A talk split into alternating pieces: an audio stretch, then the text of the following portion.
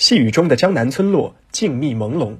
洋房门前屋后花木葱郁，种植基地里各式兰花清香淡雅。走进浙江绍兴市黎主镇塘地村，满眼尽是花木之乡的景象。这个村百分之九十五的土地种植花木，百分之九十五的村民从事花木生意，百分之九十五的收入来源于花木产业，百分之九十五有劳动能力的人自主创业。村里人在全国多地组织的花卉苗木种植面积超过万亩。二零二一年，塘地村农民人均可支配收入突破十一万元，村集体经济收入超过四百万元。一花独放不是春，百花齐放春满园。全国人大代表、塘地村党总支书记刘建明是村里发展花木产业的创业先锋，也是帮助全村产业致富的带头人。上世纪八十年代以来，从创办园艺公司到带领村民外出培育苗木基地和市场，再到组建花卉专业合作社，探索公司加合作社加基地加农户一村一品的花木专业村发展模式，刘建明主动带领乡亲邻里一起富。全国人大代表、唐地村党总支书记刘建明，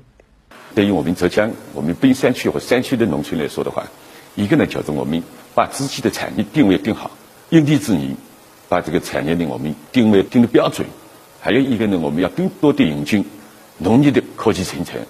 呃，来提高我们的农产品，而且还要把我们的农业做强了、做好了，也是带动我们农林旅呃发展。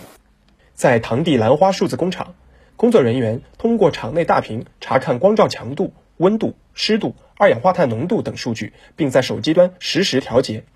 这座总面积超过四千六百平方米的智慧大棚还兼具多重功能，包括文化展示、兰花展销、研学互动、对接网络直播等。不止于发展产业，刘建明依托村里设立的人大代表群众联络站，常年汇集群众意见和诉求，对乡村全面发展也有了更多的思考和建言。全国人大代表、塘地村党总支书记刘建明：共同富裕的不光是我们老百姓的钱铁骨了，啊，其实我们最多的。还是不是把那个那个钱也过了，村庄没了。我更多的是老百姓的脑袋也要富，精力也要富。塘地村村民金伟桥，从我们那个村的刘书记啊，还有一个做一个致富发展，从那个几万块，现在到现在我们经济可能呃可能是十万到十二万。作为我们那个村民来讲呢，